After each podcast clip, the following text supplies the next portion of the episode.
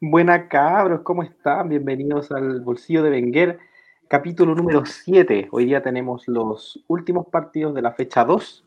Vamos a analizar lo que fue el grupo G, el grupo H y vamos a hablar un poquito de la fecha 3.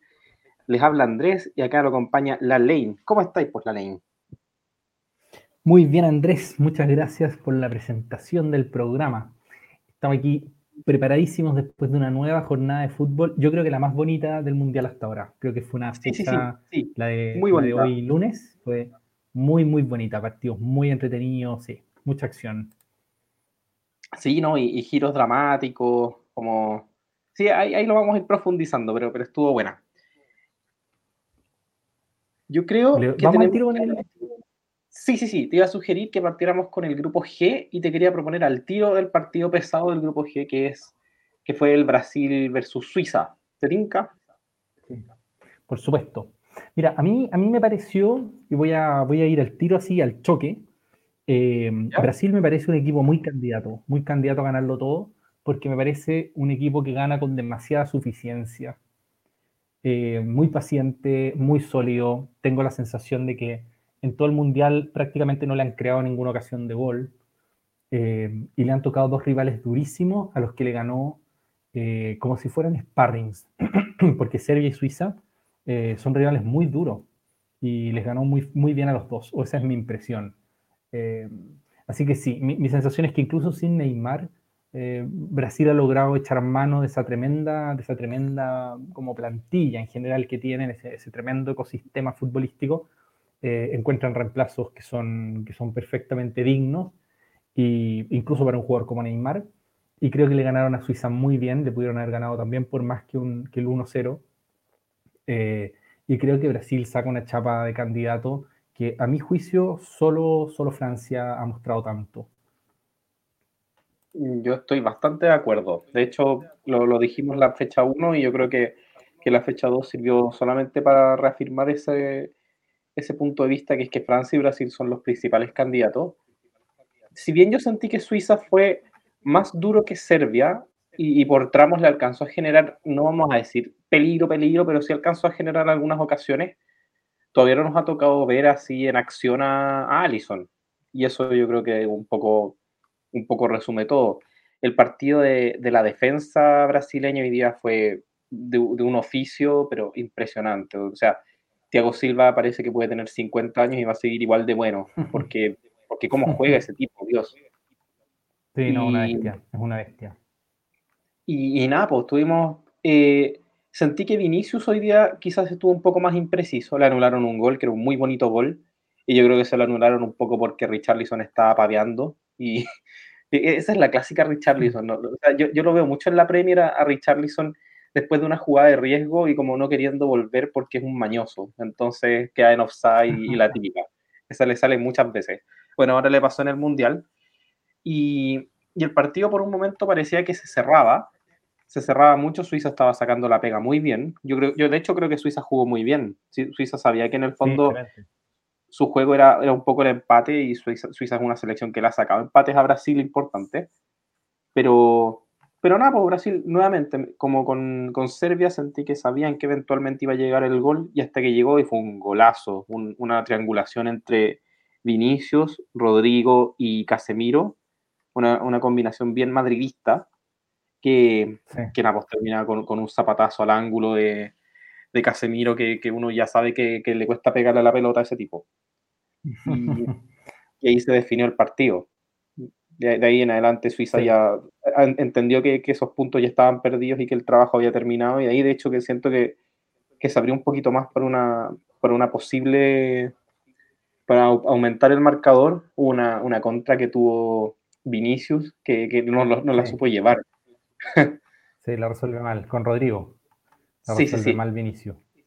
Sí, y, que, y, creo que es un 2 contra 1, que, que queda un defensa, si, si mal no, es un mal no recuerdo. Es un 2 contra 1, pero es un 2 contra 1 en que el defensa está muy encima de Vinicius, o sea, no, sí. no tiene como tanto espacio para, para meterle como, para echarla a correr en el fondo, tiene que, tiene que dar el pase o llevárselo y decide dar el pase cuando ya tiene demasiado encima la marca y, y, la, y la, corta bien.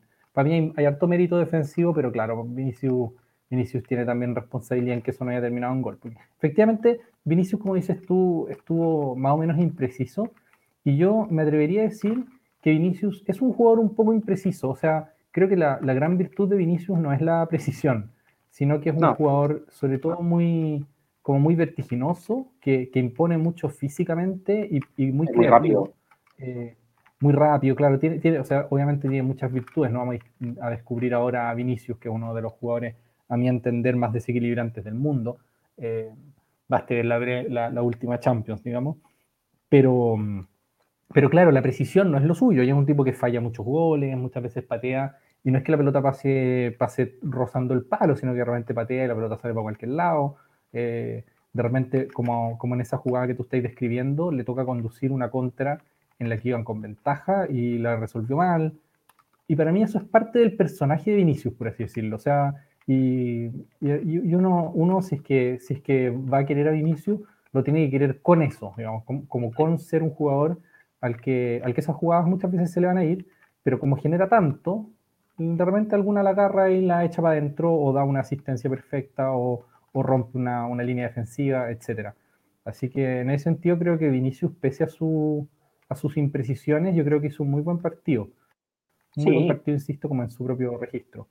Eh, y también, si no, una, una, mención especial a ese gol, eh, tanto por Casemiro y la definición, que si, hablamos del oficio de la defensa, uno puede también, casi, casi es, ofensivo decir la palabra oficio y no mencionar a Casemiro en la misma frase, porque el oficio que tiene Casemiro es una cosa de locos. Eh, y, me, parece que es un golazo por todos. Eso, básicamente, yo creo que una triangulación de primera, porque los últimos dos toques son de primera, tanto el de el de Rodrigo como el de, como el de Casemiro son de primera. Eh, y una triangulación de primera rompe cualquier defensa. Para mí la defensa suiza jugó excelente el partido entero. Eh, pero contra eso creo que si es que se hace con esa precisión, casi diría que no hay nada que hacer. O sea, te, metieron dos pases en, medio segundo, eh, rompieron la defensa y la definición es un balazo al ángulo. O sea, nada, sí. no hay manera de marcar bien eso. Y, de hecho, yo creo que sería justo también hacerle una mención de honor al partidazo que juegan atrás a Kanji y el Bebi, porque tuvieron a raya mucho tiempo a Brasil, pero, pero Brasil no entró en la desesperación, como lo decíamos, y, logró sacar el resultado, pero, pero es una defensa excelente hoy día. Es decir, yo creo que, el equipo suizo a mí me deja mucha sensación de ser el, principal candidato a, a pasar de ronda mirando este grupo ya con dos fechas y, volviendo al tema, al tema Vinicius, yo siento que, de, hecho me parece que también lo conversamos alguna vez, pero que Vinicius tuvo muchos problemas en un principio, le costó su adaptación al Real Madrid, a, tal punto que, que, se buscaba que metiera muchos goles, más goles de los que él podía hacer. Entonces yo me acuerdo de una época en la que no se le daba y se le daba un gol y él lloraba mucho de la emoción y después volvía a caer en una mala racha. Y, y ese Vinicius empezó a transformarse en un jugador que descubrió que más que, marcar goles, su rol era el de quebrar líneas y asistir, que fue lo que empezó a hacer en, las últimas temporadas y lo que le ha traído esta, esta reconversión a, ser un jugadorazo. Que, que, yo creo que es muy, que es muy inteligente eso que, que, no sé si lo descubrió él, no sé si tuvo algún consejo de algún DT, pero, pero el resultado fue muy bueno. Fue muy bueno darse cuenta que, que las virtudes de Vinicius son, son otras, pues no esperemos goles de él, él hace muchos goles, pero, es su función. No, le esperemos, no esperemos eso de él. Además, Brasil goleadores le sobran. Entonces, mientras él pueda seguir haciendo eso, no hay ningún motivo para no ponerlo de titular y que juegue todo el partido. Claro, completamente, completamente. Eh, sí, lo conversamos creo en la, en la previa del, Mundial, cuando analizamos a, los equipos y a los candidatos. Me parece que en tuvimos esta de dos horas. ¿Qué cosa? En esos capítulos de dos horas. Exactamente, exactamente. Eh, ahí hablamos de la, del, como de la reconversión de Vinicius a un tremendo asistente y a un, un tipo que desequilibra, no necesariamente por el gol, a pesar de que en la última temporada, sobre todo en España, hizo un montón de goles, pero, pero no ha sido eso lo que ha, transformado a Vinicius en, en, el mejor jugador, digamos, de, de, de, la liga, como, como se, le, se le nombró, digamos, hace, me parece que fue el semestre pasado, de hecho. Eh, sino que, claro, es lo que, lo que, lo que logra romper defensas, como este, este rol como de rompe partidos, eh, su capacidad de generar penales, su capacidad de, en fin, de, de, producir desequilibrio, no necesariamente a través del gol, sino que a través de otras instancias del juego. Y claro, eso es un, tremendo mérito. Y probablemente es compartido entre, entre Scolari, Zidane y Ancelotti, y el propio Vinicius, obviamente, más tal vez su entorno, qué sé yo, algún, algún jugador que lo haya aconsejado. Pero sí, no, gran jugador, de hecho. muy mal. Sí, por supuesto, por supuesto. Em, y no sé, creo que, creo que Brasil, eh, sobre todo, a mí me da la impresión de ser un equipo muy, muy sólido, un equipo que se dedica como a que no es un equipo así ultra agresivo, como uno podría ver, qué sé yo, en el equipo eh, español, que es un poco más agresivo, incluso el equipo alemán, que son equipos que están todo el rato atacando y que no defienden tanto, eh, o no defienden incluso tan bien en algunos momentos.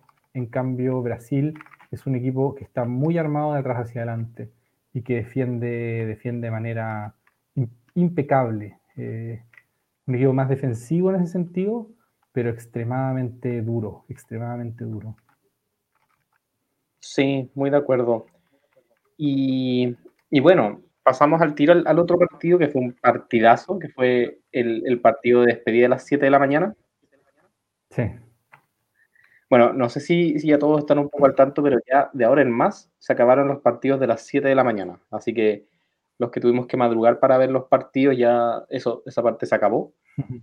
Y hubo mucha, mucha repercusión en un principio porque justo los partidos de las 7 de la mañana eran los que tenían menos goles, quizás los partidos más, más ariscos, por así decirlo, pero hoy día se destapó en goles. Hoy día se destapó en goles y fue un partidazo, un partidazo que, que, yo creo que si bien no dejó a ninguna selección eliminada, dejó a, por lo menos a, la selección serbia con un pésimo sabor de boca.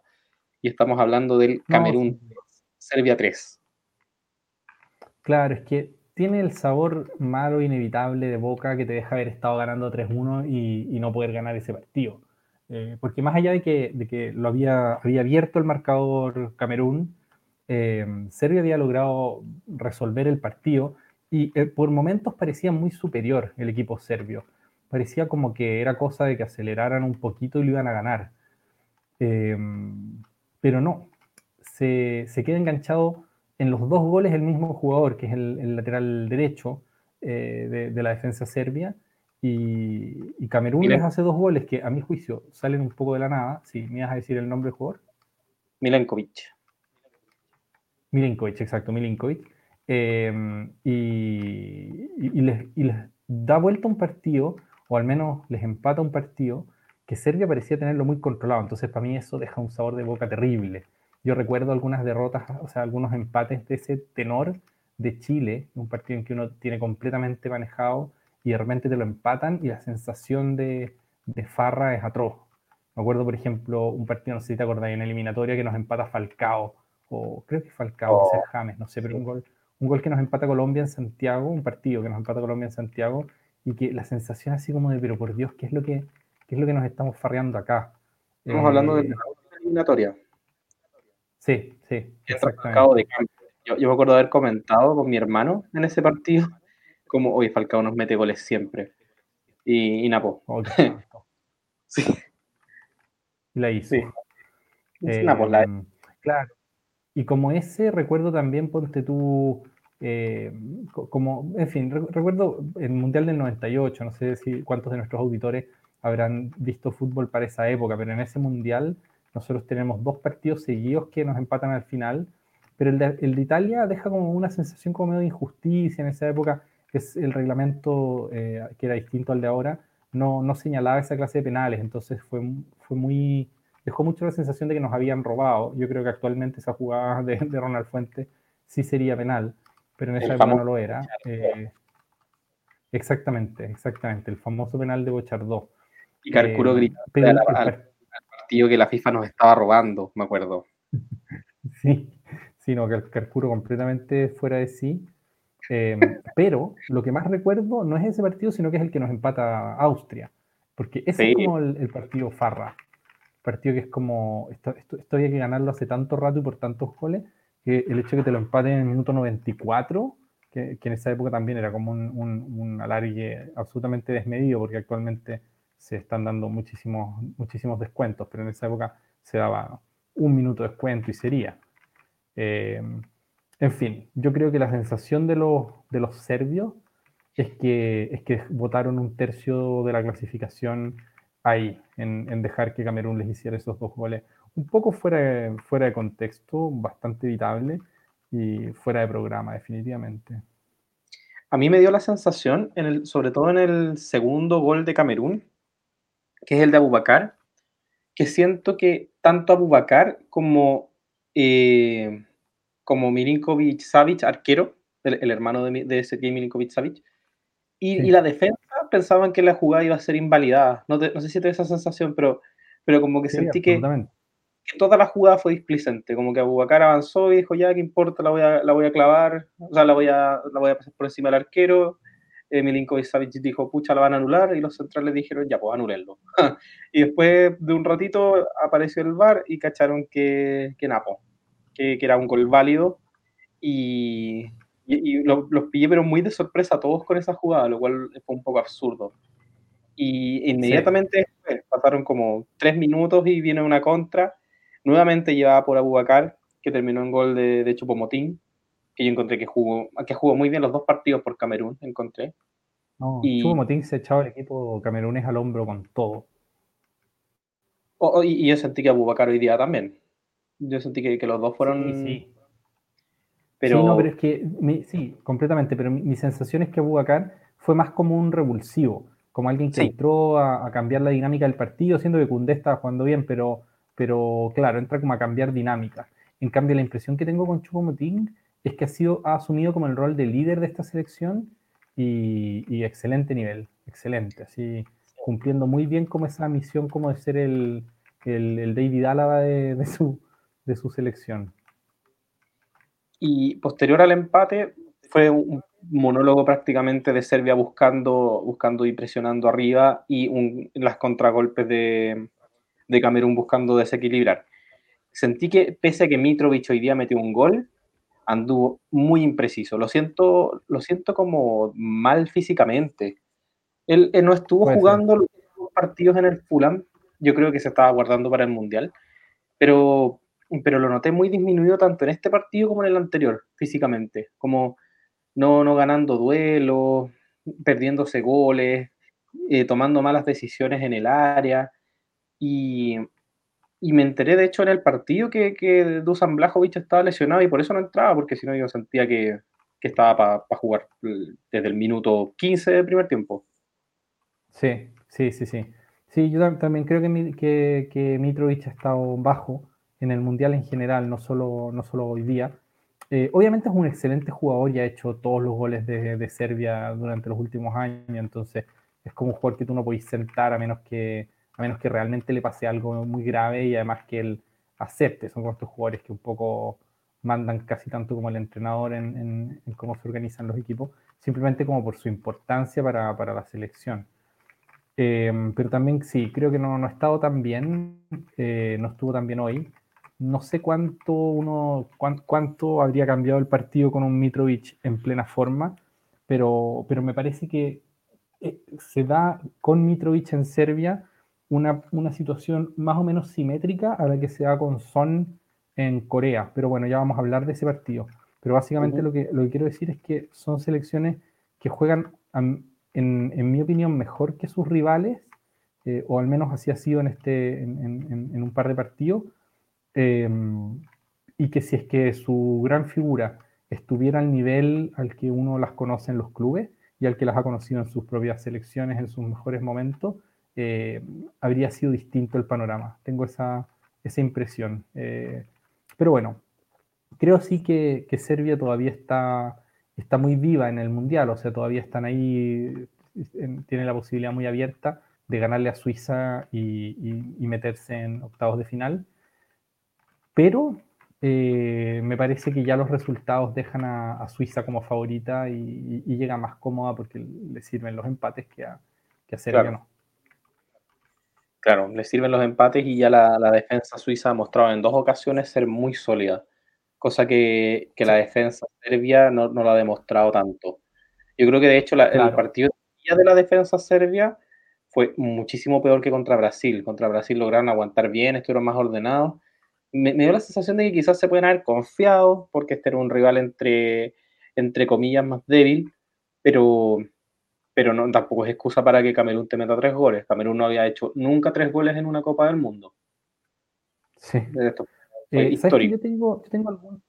Sí, es verdad. O sea, e, es verdad lo del, como, como lo de, comparto totalmente lo que dices con respecto a Camerún, pero tengo alguna, alguna discrepancia, fíjate, con, con lo que dices respecto del partido con Brasil. Yo creo que ellos tuvieron pasajes muy buenos contra Brasil, pero que también en ese partido hay un momento en que el equipo como que se, se descompensó. Y yo tuve la sensación de que Brasil, creo que lo, lo hablábamos también acá, es que, que, que Brasil pudo haber incluso goleado en algún momento, una vez que, que ya encuentra, que ya encuentra sobre todo cuando encuentra el segundo gol. Yo, yo sentí que, que, fue eso una especie de efecto Irán, efecto Irán-Inglaterra, que en un momento ya como que se dan por desentendidos del partido, pero antes de eso yo sentí que muy ordenado. Sí, sí, sí, completamente, completamente. Lo que pasa es que ya, ya, ya, entiendo, ya entiendo entonces la, la diferencia. Lo que pasa es que para mí un equipo que está muy ordenado durante mucho rato, pero que después, no por motivos como de que, por ejemplo, solo les sirve ganar y entonces se van como, como queman las naves y se van con todo para arriba, sino que por motivos más bien emocionales se desarman, esos son equipos que a mí, que a mí me, me dan pocas garantías. O sea, creo que es como un equipo eso que, que revela como una cierta falta de jerarquía, como, como desarmarte porque sí, por así decirlo, ¿cachai? Desarmarte porque ya tiraste la esponja. Eh, y la selección suiza no me da esa impresión. La selección suiza me da la impresión de ser una que, por ejemplo, hoy día cuando Brasil les hace el, 1-0, claro, tienen toda la, toda la tentación psicológica, por así decirlo, de, de votar un poco lo que queda de partido. Efectivamente, no pudieron evitar que se abrieran algunos espacios adicionales, pero, pero creo que los suizos entendieron bien que, que, no, que, en el fondo no había que desarmarse, ¿cachai? Y, y, que eso lo han hecho de momento mejor que Serbia en, contra los dos rivales que han tenido. O sea, Suiza ha sido un equipo más sólido, tanto contra Brasil como contra Camerún. Sí, sí, de acuerdo, muy de acuerdo. Y, y bueno, esto deja, esta fecha deja clasificada matemáticamente a Brasil, y Brasil está en, en la siguiente fase y parece que solo tres selecciones han clasificado y dos de ellas son de las candidatas que habíamos conversado, que son Francia y Brasil. Ya vamos a hablar del grupo H.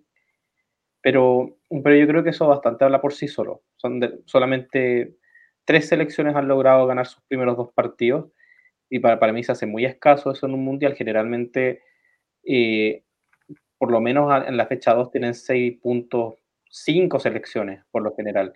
Y eso también me, hace sonar un poco que el tema de los cabezas de serie y el sorteo de este año fue un poco más, más malísimo que otras veces. Nunca es el mejor, pero, pero yo sentía que muchos cabezas de serie esta vez no, no, no pintaban para hacerlo. Y, así parece que está.